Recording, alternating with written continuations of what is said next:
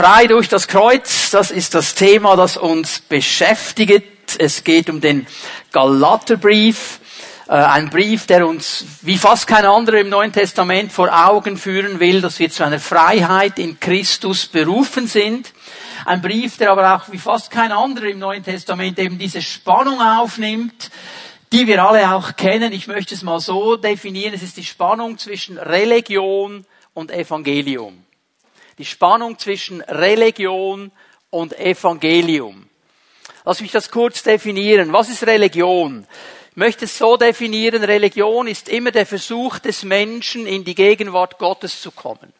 Durch irgendwelche Werke, durch irgendwelche fromme Dinge, die er tut, durch das Einhalten von äußerlichen Gesetzen, sich eine Vergebung zu erarbeiten, die Annahme Gottes zu erarbeiten, irgendwo dahin zu kommen, dass Gott einem annimmt. Das ist Religion. Es ist der Weg nach oben. Ich möchte es mal so sagen. Es ist interessant, dass die Bibel immer wieder beschreibt, dass Gott oben ist Wer auf den Berg Gottes kommen will, es ist oben, der Himmel ist oben und so weiter. Es ist der Weg nach oben. Es ist der Weg, den der Mensch sich erarbeiten will. Und für mich eines der gewaltigsten Bilder und eines der ersten Bilder, die es überhaupt gibt, finden wir schon im ersten Buch Mose, der Turmbau zu Babel. Das ist das Sinnbild von Religion.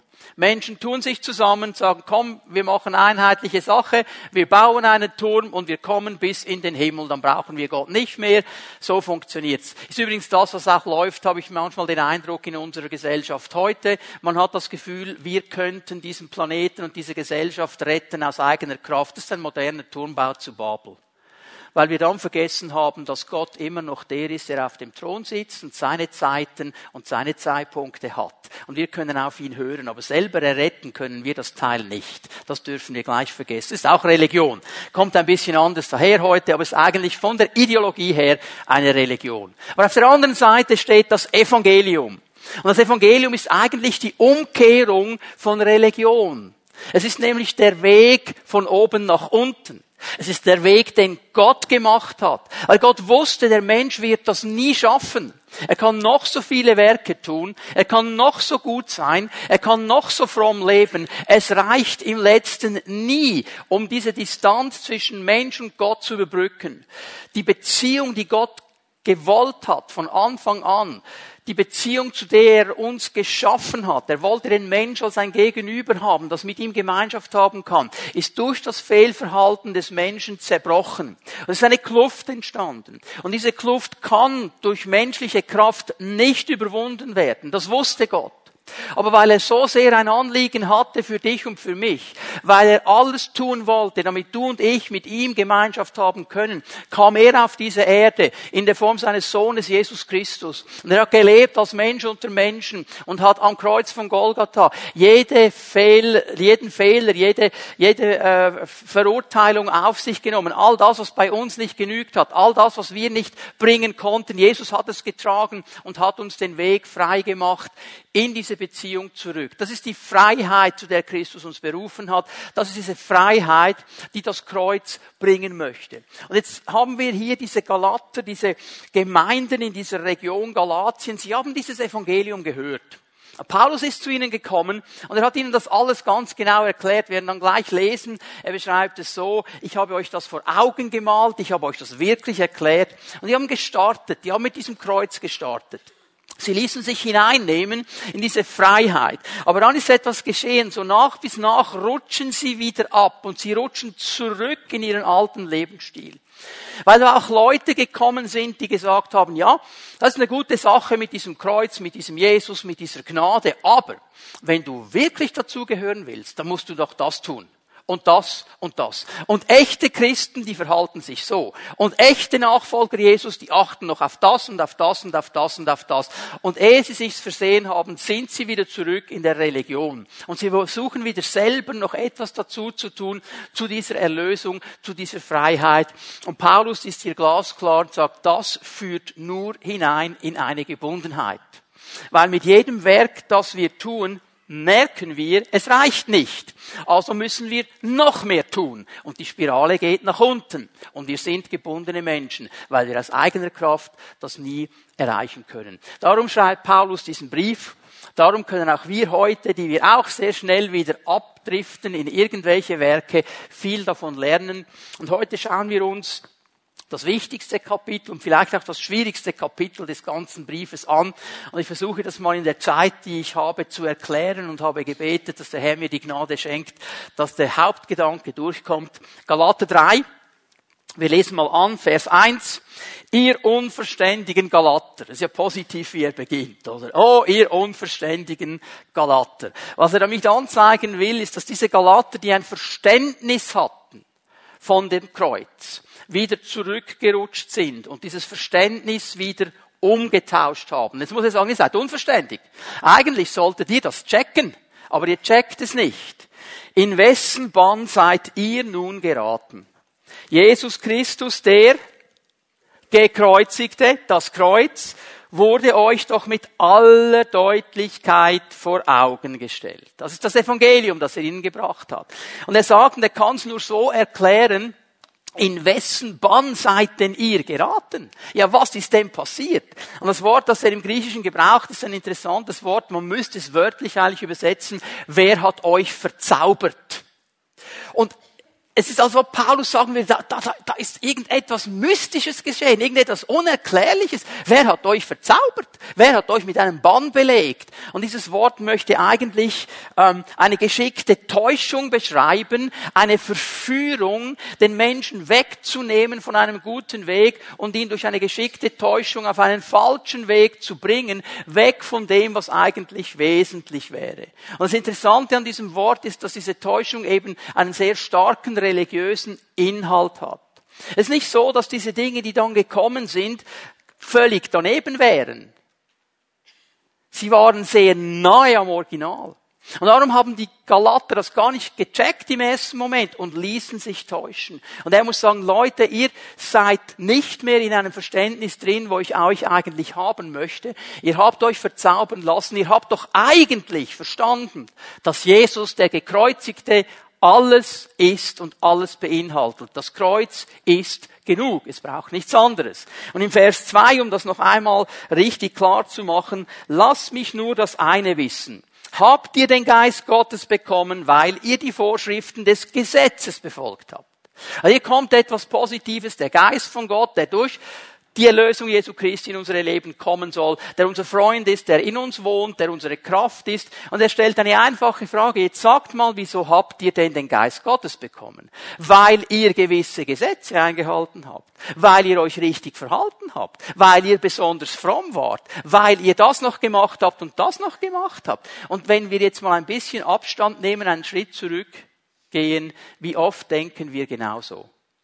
Es muss doch einen Trick geben. Es, es muss doch einen Spezialweg geben. Ein Freund von mir hat mir mal folgende Geschichte erzählt, das so zeigt, wie Religion funktioniert. Er hatte den Auftrag in großen Evangelisationen eines amerikanischen Evangelisten, da kamen zehntausende Leute zusammen und dann haben sie jeweils einen Aufruf gemacht für die Geistestaufe, den Geist zu empfangen, Taufe in den Geist zu empfangen und das war seine Aufgabe. Und dann waren manchmal 1000, 2000 Leute da, die gleichzeitig den Geist Gottes empfangen wollten. So hat er sich ein System zurechtgelegt, wie er diesen Leuten half, äh, mit einem Gebet sich zu öffnen für den Heiligen Geist. Okay? Und dann sagte er mir, weißt du, und einmal war ich so total müde. Ich war so richtig müde. Wir hatten eine Evangelisation irgendwo in einer anderen Zeitzone. Wir sind zurückgeflogen. Ich hatte diesen Jetlag und dann musste ich diese Veranstaltungen machen. Und irgendwie ist mir dieses System, das ich so gut kannte, habe ich es falsch gesagt. Also ich stehe jetzt da, die tausend Leute vor mir, und er sagt, Leute, jetzt machen wir Folgendes, wenn ihr den Geist Gottes empfangen wollt, schließt die Augen, steht auf ein Bein, hebt die Hände in die Höhe. Das ist irgendwie rausgerutscht. Und in dem Moment, wo er das sagt, steht auf einem Bein so, okay, sagt er, oh, wow, was habe ich gemacht? Er öffnet seine Augen und sieht in der vordersten Reihe ein Pärchen, Schatz, jetzt weiß ich, was wir immer falsch gemacht haben. Okay? Das ist Religion. Wir müssen es so richtig machen, dann funktioniert's. Aber jetzt sagt Paulus, ja, warum habt ihr das denn empfangen? Weil ihr es richtig gemacht habt. Oder habt ihr den Geist bekommen, weil ihr die Botschaft, die euch verkündet wurde, im Glauben angenommen habt? Das ist die richtige Antwort. Weil sie vertraut haben auf dieses Kreuz. Weil sie vertraut haben, dass Jesus am Kreuz all diese Dinge für uns vorbereitet hat und sie uns geben möchte. Und er nimmt uns hier mitten hinein in diese ganz große Spannung von Religion und Evangelium. Ich nehme euch ein bisschen weiter mit in dieses Kapitel, lese kurz zwei, drei Verse und die werden wir noch ein bisschen später genauer anschauen. Vers 10 in Galater 3. Diejenigen hingegen, die ihre Hoffnung auf das Einhalten von Gesetzesvorschriften setzen, stehen unter einem Fluch. Das ist ein hartes Wort. Wenn du eine Bibel dabei hast in Papierform, darfst du das gerne unterstreichen. Schreib nicht auf dein iPad, okay? Denn es heißt in der Schrift, verflucht ist jeder, der sich nicht ständig an alles hält, was im Buch des Gesetzes steht und der nicht alle seine Vorschriften befolgt. Hier zitiert Paulus aus dem fünften Buch Mose, 27. Kapitel, Vers 26. Christus hat uns vom Fluch des Gesetzes losgekauft, indem er an unserer Stelle den Fluch getragen hat. Denn, so sagt die Schrift, verflucht ist jeder, der am Pfahl endet. Und er zitiert noch einmal aus dem fünften Buch Mose, Kapitel 21, Vers 23. Vers 14. Durch Jesus Christus bekommen jetzt also Menschen aus allen Völkern Anteil an dem Segen, den Gott Abraham zugesagt hatte. Aufgrund des Glaubens erhalten wir den Geist, den Gott versprochen hat. Es sind zwei wichtige Worte, die hier drin sind in diesem dritten Kapitel, um die geht es eigentlich Segen und Fluch. Segen und Fluch. Er spricht vom Fluch des Gesetzes und er spricht vom Segen des Kreuzes. Und er will, dass die Galater das verstehen und er will, dass wir das verstehen. Ich möchte ich ganz kurz ein bisschen etwas sagen zu diesen beiden Begriffen Segen und Fluch. Das sind beides geistliche Realitäten. Es sind geistliche Kräfte. Und wenn die Bibel davon spricht, dann spricht sie von etwas, das wirklich Kraft hat. Und Segen und Fluch, beides hat zu tun mit Worten. Worten, die man ausspricht. Negative Worte, Fluchworte oder positive Worte, Segensworte. Es hat zu tun mit Worten, die ausgesprochen werden. Es hat aber auch zu tun mit Entscheidungen, die wir treffen. Ein Fluch oder der Segen ist letztlich immer auch eine Konsequenz der Entscheidung, die ich treffe. Hier ist die Bibel voll davon. Nur schon im Alten Testament, wie Gott sagt, ich lege es dir heute vor, Segen, Fluch. Entscheide, welchen Weg willst du gehen? Gesegnet ist der Mann, der nicht im Kreis der Spötter sitzt, Psalm 1, okay? Das sind Entscheidungen. Also hier geht es mal primär um Worte, die ausgesprochen werden. Hier geht es um Entscheidungen. Und jetzt möchte ich eine Sache sagen zu diesen Flüchen vor allem. Weil da merke ich, es ist eine ganz große ähm, Unwissenheit auch unter den Christen und oft hat man Angst, oh, was passiert hier genau und oh und mm, mm, mm. Lass mich das mal ganz klar sagen, schreib dir das auf. Ein Fluch hat Kraft, aber nur da, wo er berechtigt ist und wo er geglaubt wird sage es noch einmal. Ein Fluch hat Kraft, aber nur da, wo er berechtigt ist und wo er geglaubt ist. Da, wo du Türen öffnest, da hat er Kraft und da entwickelt er Kraft. Wir haben letzten Sonntag schon ein bisschen etwas angetönt über Generationenflüche. Dass über Generationen hinweg, über Familien gewisse Dinge ausgesagt worden sind. Unsere Familie, die waren immer so. Und immer so und nur so. Aus unserer Familie kam nie etwas Gutes. In unserer Familie gab es immer jemanden, der Krebs hatte. In unserer Familie hat immer jemand. Das sind Flüche. Und die hörst du schon als kleines Kind und du fängst sie an zu glauben. Und wenn es dann irgendwann anfängt zu drücken in der Brust oder am Bein oder irgendwo, oh, oh, oh, oh, ich habe eine Todkrankheit und ich bin wahrscheinlich der in dieser Generation. Fluch. Es gibt Flüche, die haben wir uns selber auferlegt. Wo wir Dinge über uns ausgesprochen haben. Vielleicht in der Teenagerzeit du dich im Spiegel angeschaut hast und dich verglichen hast mit der Sportskanone in deiner Klasse oder dem Model in deiner Klasse und du hast gemerkt, du hast kein Sixpack und kein Eightpack, du hast gar nichts davon und du möchtest aber doch auch so sein und du schaust dich an im Spiegel und sagst, oh, das ist so schlimm, wie ich aussehe, meine Nase, meine Ohren und von oben nach unten ist nichts in Ordnung. Ich werde es nie zu etwas bringen, so wie ich ausschaue. Ist ein selbst auferlegter Fluch. Jetzt könnte ich euch aus der Seelsorge, aus dem Gebetsdienst eines um das andere Zeugnis aufzeigen, wo Leute sich selber Flüche auferlegt haben und frei wurden, als sie das gebrochen haben und zum Segen zurückgekommen sind. Also hier ist eine Realität, wenn sie Wirksamkeit entwickeln darf, weil du sie glaubst. Wenn wir aber verstehen, dass das Kreuz Jesu Christi, und das ist mein Ziel heute Morgen, dass wir das verstehen, wenn wir verstehen, dass das Kreuz Jesu Christi jeden Fluch zerbrochen hat, und jeden Fluch neutralisiert und jeden Fluch in Segen umdrehen kann, dann wissen wir, wo wir hingehen müssen, nämlich zu diesem Kreuz von Jesus Christus. An diesem Kreuz wird Segen freigesetzt. Und das hängt nicht zusammen mit Werken. Bitte hör mir zu. Nicht, ich muss das und das und das und das und das richtig machen. Es hängt zusammen mit Vertrauen. Dass Jesus nämlich für dich am Kreuz das alles gemacht hat. Das darfst du glauben. Sonst könntest du tausend Bücher lesen und jedes dieser tausend Bücher gibt dir noch einen anderen Hinweis, was du vergessen hast und was du noch machen müsstest. Und, und, und. Im letzten geht es um dieses Vertrauen, dass Jesus am Kreuz von Golgatha die Sache ein für alle Mal geregelt hat und mich in diese Freiheit hineinnimmt. Ich möchte euch vier Wahrheiten aufzeigen aus diesem Galater 3. Das erste, wir empfangen Segen durch Glauben, nicht durch Werke. Wir empfangen Segen durch Glauben, nicht durch Werke. Das ist die erste und große wichtige Wahrheit, die Paulus hier klar macht. Noch einmal Vers 2. Wie habt ihr den Geist empfangen? Durch Werke oder durch Glauben? Fall ist klar, durch Glauben. So dieser Segen des Heiligen Geistes, er kommt nicht, wenn ich alles richtig gemacht habe, Schritt eins, Schritt zwei, Schritt drei. Er kommt, wenn ich vertraue. Und das ist ja das, was wir manchmal nicht einordnen können, dass da plötzlich jemand im Geist getauft wird und mit den Geistesgaben dient und du schaust dir sein Leben an und denkst, wie geht jetzt das? Das ist falsch, das ist falsch, das ist falsch, das ist falsch. Merkst du das System? Der hat sich doch nicht richtig verhalten gemäß deinem System. Wie kann der im Geist dienen? Kann doch nicht sein. Es geht um das Vertrauen. Wieso Gott ihn braucht und dich nicht, das ist seine Sache, ist nicht meine Sache. Meine Sache ist nur offen zu sein, ein Kanal des Heiligen Geistes zu sein, wenn der Gott, wenn Gott mich brauchen will. Verstehen wir? Wir wollen immer das System dahinter irgendwo herausfahren. Vers 5 im gleichen Kapitel. Überlegt doch einmal, er muss sie noch einmal an derselben Sache packen. Überlegt doch einmal, wieso gibt Gott euch seinen Geist? Ja, warum denn? Wieso lässt er Wunder bei euch geschehen? Ja, warum denn? Tut er das, weil ihr die Vorschriften des Gesetzes befolgt? Oder tut er es, weil ihr der Botschaft glaubt, die euch verkündet wurde? Und was war die Botschaft? Jesus Christus, der das hat er gepredigt, das Kreuz. Jetzt Leute, wir, wir, wir denken, das hat irgendwo, muss es ein System haben. Wenn Wunder geschehen irgendwo, wenn Erweckung geschieht irgendwo. Ja, Leute, wenn irgendwo auf der Welt Erweckung ist, dann müssen wir doch nur das System kopieren, dann hätten wir sie auch, oder? Wieso funktioniert's nicht? Weil es kein System ist.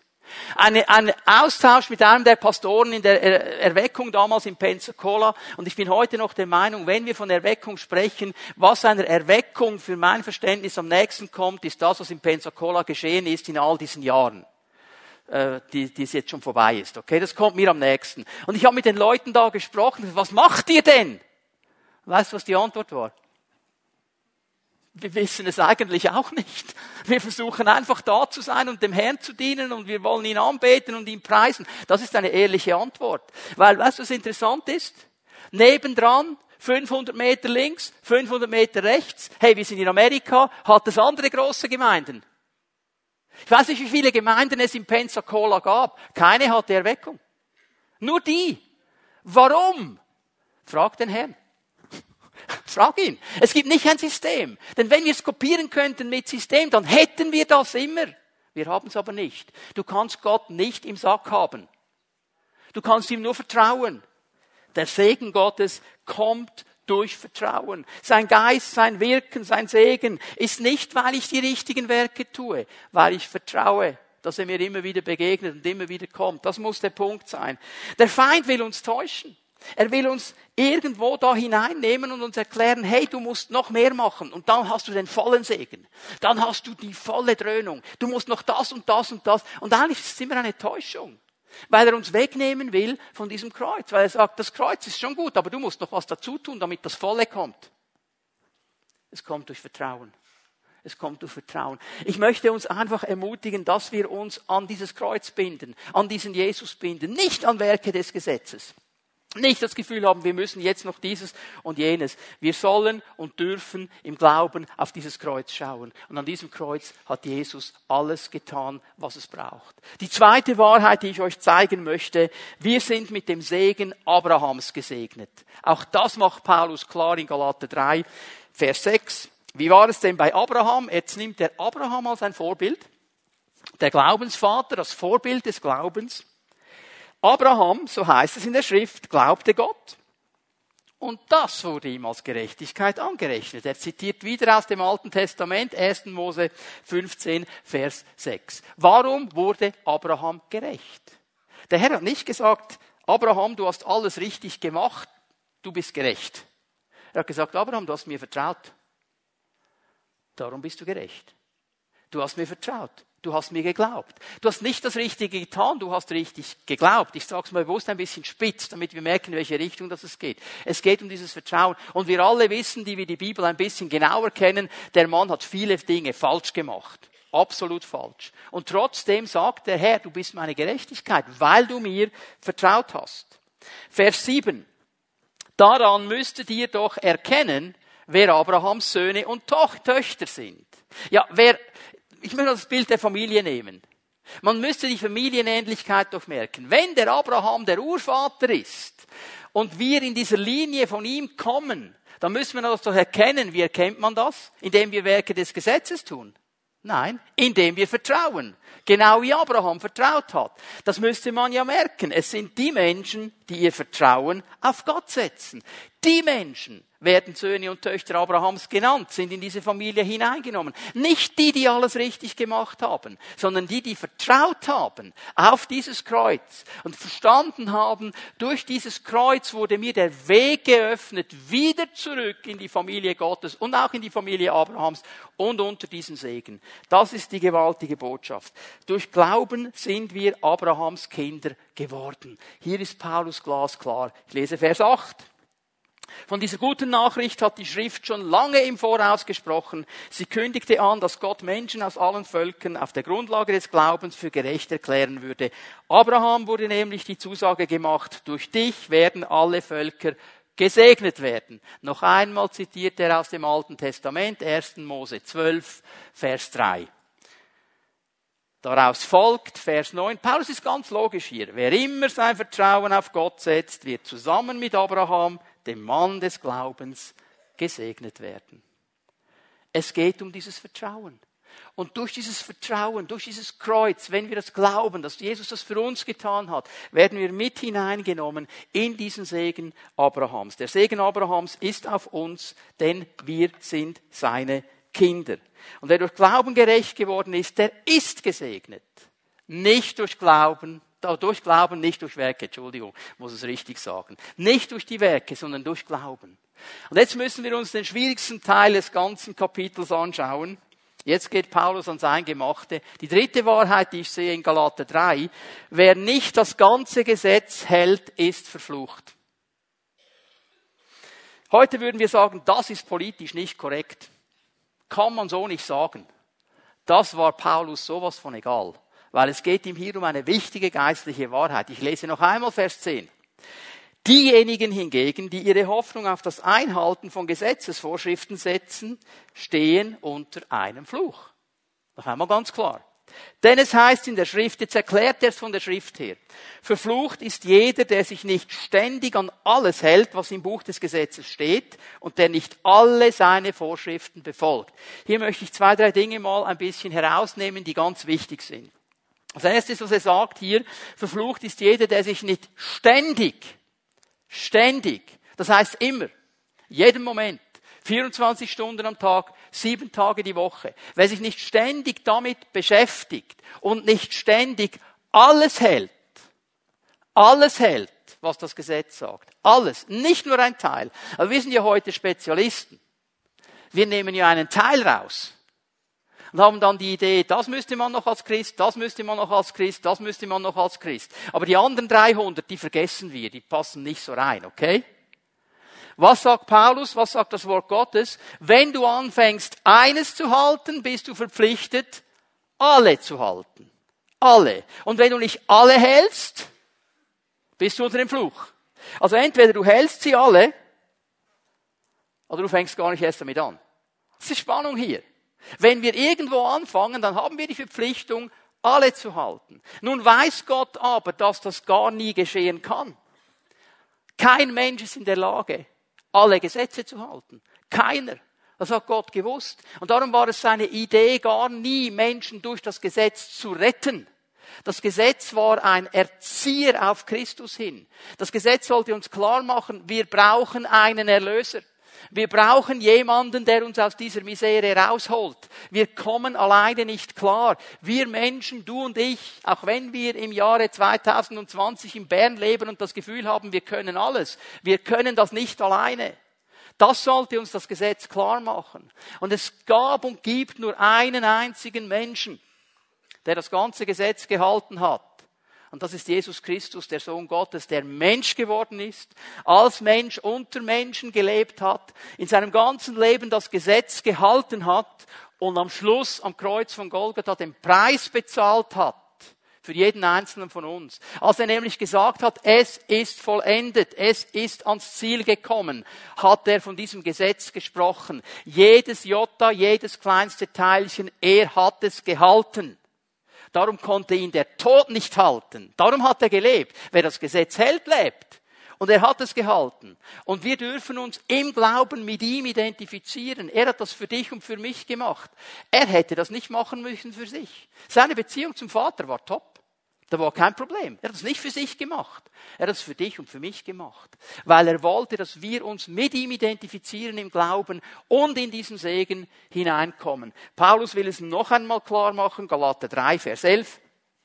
An einer anderen Stelle, die Stelle ist Habakkuk 2, 4, für die, die gerne Quellenforschung machen, heißt es, der Gerechte wird leben, weil er glaubt. Habakkuk, der alttestamentliche Prophet, man nennt ihn den reformatonischen Propheten, weil er schon im Alten Testament eigentlich die Grundbotschaft dann der Reformation genannt hat, der Gerechte wird aus Glauben leben.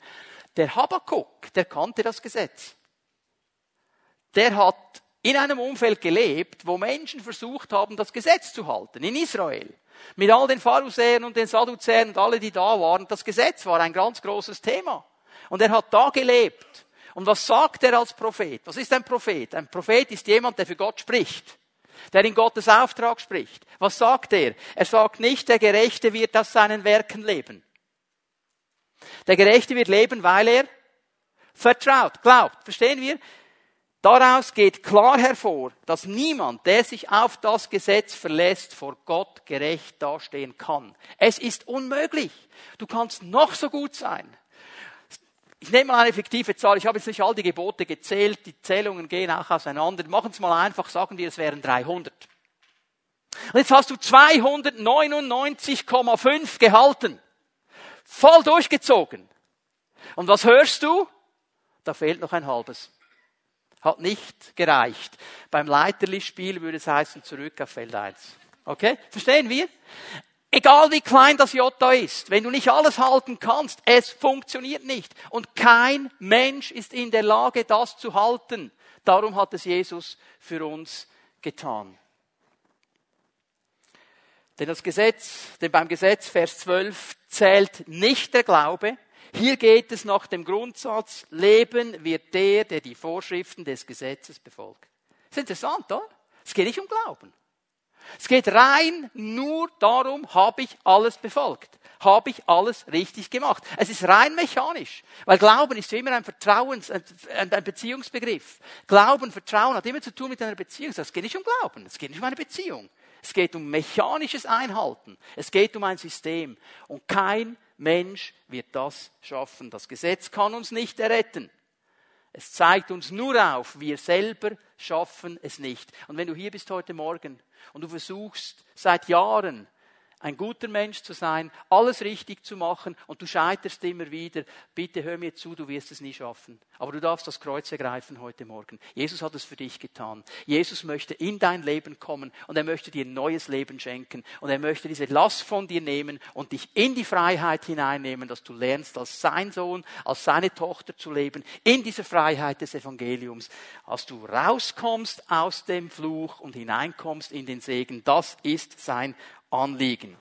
Und jetzt noch einmal zu Vers 10. Ich muss kurz etwas sagen. Das ist nicht ein Thema, das ich gerne bearbeite, aber wir müssen es verstehen. Denn wenn in Vers 10 Paulus von einem Fluch des Gesetzes spricht, müssen wir verstehen, von was er hier spricht. Dann redet er nämlich etwas an, das zu tun hat mit Worten. Er redet etwas an, das zu tun hat mit Entscheidungen. Das heißt, wenn jemand versucht, dieses Gesetz zu halten, dann wird es eine Konsequenz haben. Und 5. Mose 28, das kannst du dir aufschreiben, das ist das ganz wichtige Kapitel. Ich kann dir nur ein paar Dinge heraus äh, zitieren und sagen. Ich kann nicht das ganze Kapitel auslegen, aber der Anfang des Kapitels ist klar. Er sagt, wer all diese Gebote hält, der ist gesegnet. Wer sie nicht hält, der ist verflucht. So, genau dasselbe Sachverhalt. Und jetzt ist mir mal wichtig aufzuzeigen, was bedeutet denn das? Weil wenn wir jetzt einfach sagen, er ist unter dem Fluch des Gesetzes, ja, was, was hat das für Auswirkungen? Was hat das zu bedeuten? Was kann es bedeuten für dich und für mich? Wie kann ich denn herausfinden, ob in meinem Leben noch irgendwo dieses System drin ist, dass ich trotzdem noch versuche, neben dem Kreuz alles richtig zu machen und mir selber etwas zu verdienen? Hier sind ein paar Indikatoren, die die Mose nennt, im 5. Mose 28. Ich habe es in Gebiete zusammengenommen, okay? Er spricht mal ganz generell von unserem Besitz. Er sagt, wenn du unter dem Fluch des Gesetzes bist, dann wird es Auswirkungen haben auf deinen ganzen Besitz, auf alles, was du hast, auf alles, was du arbeitest, auf das Werk deiner Hände. Es wird verflucht sein. Du wirst arbeiten wie ein Wilder, wie ein Stier, wie ein weiß ich was, du wirst es nie auf einen grünen Zweig bringen. Du säst aus, es kommt keine Ernte. Du pflegst deine Bäume, sie schlagen nicht aus. Es ist einfach der Tod im Topf, weil du selber versuchst, dir etwas zu erarbeiten. Jeremia hat es mal so gesagt, verflucht ist der Mensch, der auf sich selber vertraut der es aus eigener Kraft machen will. Er ist verflucht, weil er weggeht vom Segen Gottes. Das ist der Fluch. Also jetzt bitte denk nicht an Dämonen und weiß ich was für Zeugs. Es ist einfach eine Konsequenz. Du versuchst die Dinge selber zu machen. Gott sagt, okay, dann mach mal.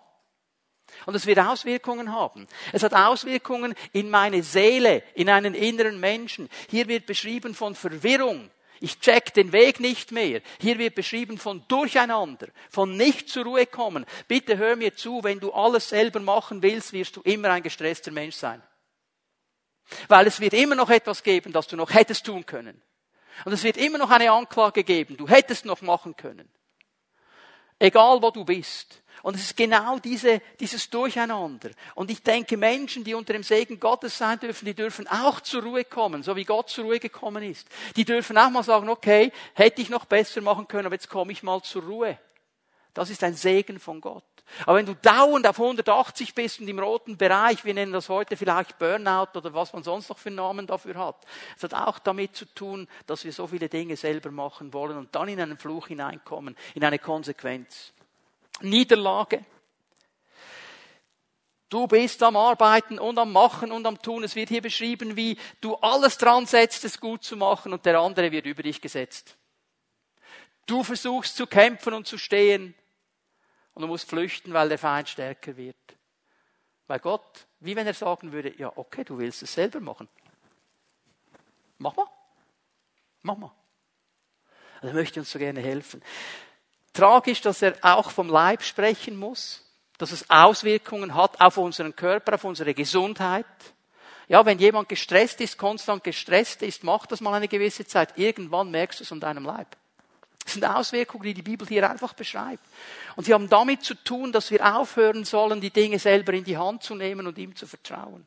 Und was mich bewegt hat für heute Morgen, ist, dass er dann auch von familiären Beziehungen sprechen muss. Er spricht über Ehebeziehung, spricht über Familien. Also es wurde mir so neu bewusst, als Väter, als Mütter, unsere Entscheidungen haben Konsequenzen. Wie wir entscheiden, wie wir reden, das hat Konsequenzen ins Leben meiner Kinder hinein. Was ich für Entscheidungen treffe, das hat immer eine Konsequenz. Was lebe ich vor? Was rede ich vor? Was sage ich? Wie spreche ich über meine Frau, über meinen Mann, wenn ich dann eine Frau bin und mit einem Mann verheiratet bin? Was spreche ich über meine Kinder? Aber wenn du sagst irgendwo, oh, also, weißt du, als wir verheiratet waren, du, der Kerl war so ein Tarzan, heute ist er, sitzt nur noch auf dem Sofa im Trainer, kratzt sich an seinem Bierbauch und schaut sich Sport an. Früher hat er Sport getrieben, kommt nicht mehr gut mit dem, ja, okay. Sprich doch diese Dinge aus. Sprich doch diese Dinge aus. Oh, die Kinder heute, die wollen nichts mehr von Gott wissen, die wollen nur noch Netflix und was es noch alles gibt. Was gibt's noch alles? Helft mir ein bisschen. Instagram, Snapchat und so weiter. Die wollen nur noch das, die interessieren sich nicht mehr für die Bibel. Ja, sprichst doch noch ein bisschen länger aus. Was sprechen wir aus? Vielleicht müssen wir dahin kommen zu sagen, okay, Herr, ich mach, ich check's nicht alleine. Ich kann's nicht alleine. Ich will's nicht mehr alleine machen. Hilf mir. Auswirkungen. Auswirkungen. So, jetzt bin ich froh, dass ich die Predigt nicht aufhören muss hier. Ah, jetzt komme ich zum besten Punkt. Und das ist der wichtigste. Nämlich, dass wir erlöst sind vom Fluch des Gesetzes. Wir sind erlöst vom Fluch des Gesetzes. Ich lese noch einmal Vers 13. Christus nun hat uns vom Fluch des Gesetzes losgekauft, indem er an unserer Stelle den Fluch getragen hat. Bitte denke daran, Jesus hat diesen Fluch getragen. Er hat es getragen. Er hat all das, was dich niederdrückt, was dich bindet, was dich irgendwo blockiert, was dich müde macht, was dich frustriert aufgeben lässt, das, was dich kaputt macht, er hat's getragen, alles. Alles. Und zwar nicht nur das, was du hast und ich habe, sondern das von jedem Menschen. Das ist alles getragen. Stell dir das mal vor. Das ist vielleicht schon genug mit dem, was du trägst. Aber er hat alles getragen. Er hat alles getragen. Er hat an unserer Stelle den Fluch getragen, denn so sagt die Schrift, verflucht ist jeder, der am Pfahl endet. Jeder, der an diesem Pfahl hängt, er ist verflucht. Er hat diesen Fluch getragen. Und Jesus hat am Kreuz jeden Fluch getragen. Er hat uns losgekauft haben wir am letzten Sonntag schon gesehen. Jede Verpflichtung, jeder Schuldschein, jede Anforderung, er hat uns losgekauft von unserem alten Leben und er hat den Fluch getragen. Er hat ihn getragen. Er hat diesen Fluch getragen. Vers 14. Durch Jesus Christus bekommen jetzt also Menschen aus allen Völkern Anteil an dem Segen, den Gott Abraham zugesagt hatte. Aufgrund des Glaubens erhalten wir den Geist, den Gott versprochen hat. Durch das Kreuz kommt der Segen Abrahams zu uns. Das ist die gute Botschaft. Das ist das Evangelium. Dass durch dieses Kreuz Segen in unsere Leben kommen darf. Und am Kreuz hat Jesus jeden Fluch, jeden Fluch neutralisiert und er hat ihn in Segen verwandelt. Das ist die starke Botschaft, dass Jesus genug Kraft hat, jeden Fluch zu neutralisieren, zu brechen und in Segen zu verwandeln und uns herauszunehmen aus diesen Gebundenheiten. Das ist das Starke. Ich möchte hier eine Sache klar machen. Liebe Leute, wir müssten ein bisschen mehr über das Kreuz sprechen und ein bisschen weniger über Flüche und diese Dinge. Da gibt es Leute, die sagen, ah, ich war schon in der Seelsorge bei dem und bei dem und bei dem und ich habe die Bücher gelesen und jemand hat mir gesagt in der Seelsorge, du musst zurückgehen ins 27. Glied deines Großvaters und da ist irgendwas geschehen und wenn du das herausgefunden hast und wir das lösen können, dann bist du frei. Aber der Seelsorger sagt, ich weiß nicht, was es ist. Dann gehst du zum nächsten und zum nächsten. Weißt du was? Wir müssen uns auf das Kreuz konzentrieren. Ist doch egal, was da geschehen ist. Das Kreuz ist stärker. Das Kreuz hat die Kraft. Und ich kann zu Jesus gehen und sagen, Jesus, irgendwas ist geschehen da hinten in meiner Generation. Du weißt, was es ist, aber du bist mehr und stärker und besser. Bitte brich den Fluch. Amen. Leute, darum geht es. Lass uns mal fokussiert sein auf das, was Jesus tut. Und heute Morgen möchte er das tun in unserer Mitte. Er möchte diesen Fluch neutralisieren, egal was es ist. Und er möchte das in Segen verwandeln. Er möchte dich einladen, zu ihm an dieses Kreuz zu kommen. Er möchte dich einladen, deine eigene Kraft mal auf die Seite zu legen, deine eigenen Bemühungen, deine eigenen Versuche gut dazustehen und einfach zu sagen, Herr, hier bin ich, ich lebe vor dir, ich lebe in der Kraft deines Geistes, ich möchte einfach unter deinem Segen sein, das Kreuz ist genug. Und dann wird er er gerne kommen. Möchte einladen, dass wir heute Morgen verstehen und es ergreifen, dass mein Besitz erlöst ist und unter dem Segen Gottes stehen darf. Dass das, was ich habe, was mich ausmacht, meine Arbeit, dass sie erlöst ist. Dass ich erwarten darf, dass das, was ich anpacke mit meinen Händen, dass es gesegnet ist, weil ich unter diesem Segen Jesu Christi bin. Ich möchte dich einladen, wenn du merkst, das ist bei mir nicht so, dass du heute Morgen kommst und einfach dieses Kreuz in die Mitte stellst und sagst, Jesus, ich stelle dieses Kreuz in die Mitte. Und ich stelle es zwischen mich und all diese Flüche. Und ich sage, Herr, ich will nicht mehr selber, ich will aus deiner Kraft mit deinem Segen vorwärts gehen. Komm und setze mich frei. Meine Ehe, meine Familie ist erlöst und unter dem Segen Gottes. Das ist der Gedanke Gottes. Das ist sein Plan. Fang an, Segen auszusprechen. Du sagst vielleicht, meine Kinder sind nicht da, wo sie sind, wo ich sie haben möchte. Was proklamierst du jetzt? Oh, sie sind nicht da, wo ich sie haben möchte. Da proklamierst du, und sie werden zurückkommen. Und sie werden für den Herrn leben. Und sie werden sein Wort predigen. Und sie werden in seinem Willen stehen. Was proklamieren wir?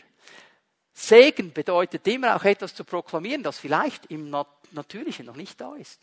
Ja, wenn, wenn, wenn Gott zu Abraham sagt, in dir werden alle Nationen gesegnet werden, ja, waren die schon gesegnet? Nein, waren nicht. Ist in die Zukunft gesprochen. Was reden wir? Und vielleicht ist es dran, heute Morgen zu kommen, anstatt allen Leuten zu erzählen, wie schlimm deine Ehe ist und wie extrem blöd deine Kinder tun, mal nach, nach vorne zu kommen und zu sagen, Jesus, stelle ich dein Kreuz in die Mitte.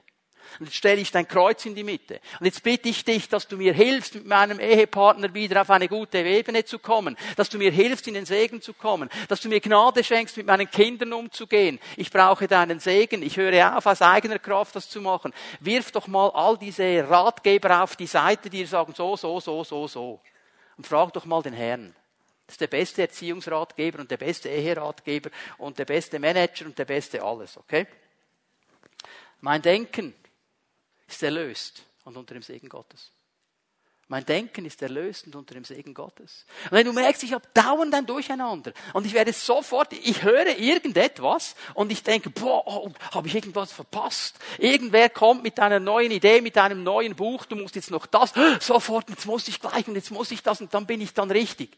Das ist verwirrtes Denken. Fokussiere ich auf das Kreuz und nimm es in die Mitte und sag, Herr, mein Denken soll von deinem Kreuz geprägt sein. Mein Denken soll von deinem Willen geprägt sein. So wie es Paulus sagt im Philipperbrief, die guten Dinge, die reinen Dinge, die schönen Dinge, an die will ich denken, die sollen mich ausmachen. Herr, hilf mir dabei. Und dann, und auch dafür wollen wir beten heute Morgen, ist auch meine Gesundheit unter dem Segen Gottes und sie darf unter dem Segen Gottes sein. Und wir wollen einfach heute Morgen eines tun miteinander. Wir wollen zu diesem Jesus gehen. Wir wollen zu diesem Kreuz gehen. Das kann keiner von uns. Keiner von uns kann aus eigener Kraft irgendwas freisetzen. Aber er ist hier. Und er möchte begegnen. Und er möchte uns helfen, aus dem Fluch herauszukommen und in den Segen hineinzukommen, den er für uns am Kreuz erleidet hat, mit seinem Blut bezahlt hat, erkämpft hat. Für das ist er gestorben und auferstanden, damit wir als dieses Volk auf dieser Erde leben können, das seinen Namen verherrlicht und das genau weiß, wir sind ein gesegnetes Volk nicht, weil wir gut sind, sondern weil er gut ist. Und in meinem Leben ist Segen nicht, weil ich gut bin, sondern weil er gut ist, weil es alles immer nur um ihn geht. Er hat am Kreuz alles getan. Ich lade euch ein, dass wir aufstehen. Und bevor wir beten, bevor wir den Herrn miteinander noch einmal anbeten, möchte ich Folgendes noch sagen. Bitte hör jetzt auf zu denken, ja, was muss ich jetzt machen, wenn ich nach vorne gehe? Weil jetzt bist du schon wieder im System. Ja, ich muss mich dann richtig verhalten. Ja, muss ich jetzt mitbeten oder nicht? Oder muss ich jetzt, was muss ich? Hör auf! Komm einfach zu Jesus. Sag zu einem dieser Leiter, hey, das ist mein Anliegen.